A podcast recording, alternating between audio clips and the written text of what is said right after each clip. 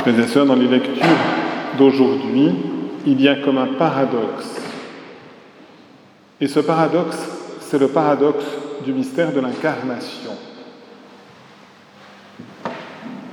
Jésus est pleinement homme,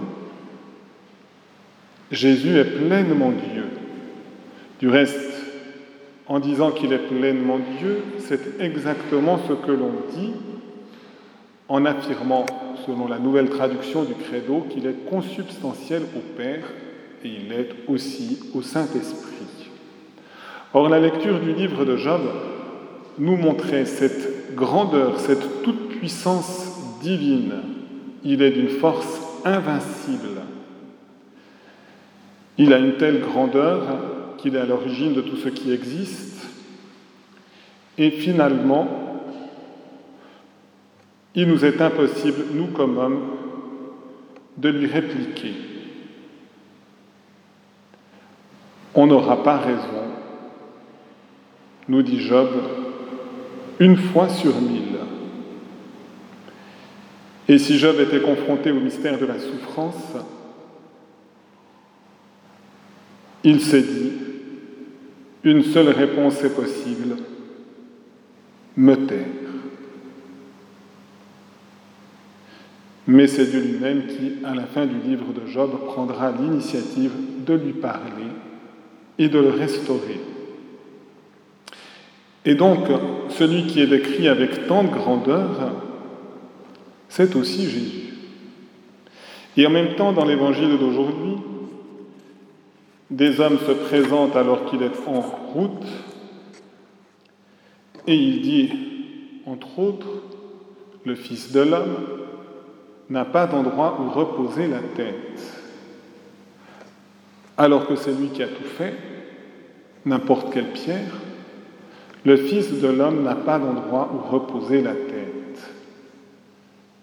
Il nous décrit son humiliation. On peut même dire que le seul endroit où véritablement il a reposé la tête, c'est la croix. Et donc, cela nous montre le drame. Pourquoi Dieu Tout-Puissant a-t-il voulu venir à notre rencontre en étant si profondément humilié dans son humanité? Eh bien, Jésus donne encore la réponse à chacun de ses interlocuteurs, un qui veut le suivre, l'autre qui donne des bémols à la suite. Jésus veut qu'on le suive, non pas parce qu'on aurait les avantages de pouvoir bénéficier de la toute-puissance de Dieu, mais uniquement par amour. Et si nous croyons pouvoir bénéficier davantage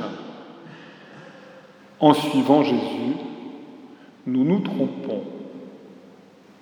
Les avantages ne sont pas pour le pèlerinage de la terre, nous sommes appelés à ressembler à Jésus, les avantages seront au-delà de cette vie terrestre, mais ils seront si grands que cette toute-puissance de Dieu nous fera partager son propre bonheur. C'est cela la vie éternelle.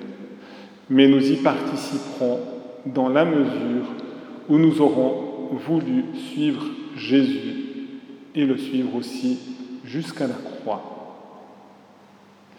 Eh bien, demandons de pouvoir entrer dans cette logique divine. Demandons cette confiance, même lorsque nous sommes dans la nuit, même lorsque nous sommes dépouillés, même lorsque nous sommes dans l'épreuve, même quand nous sommes dans la souffrance, même quand nous sommes aux portes de la mort. Demandons de pouvoir le suivre résolument et uniquement par amour. Amen.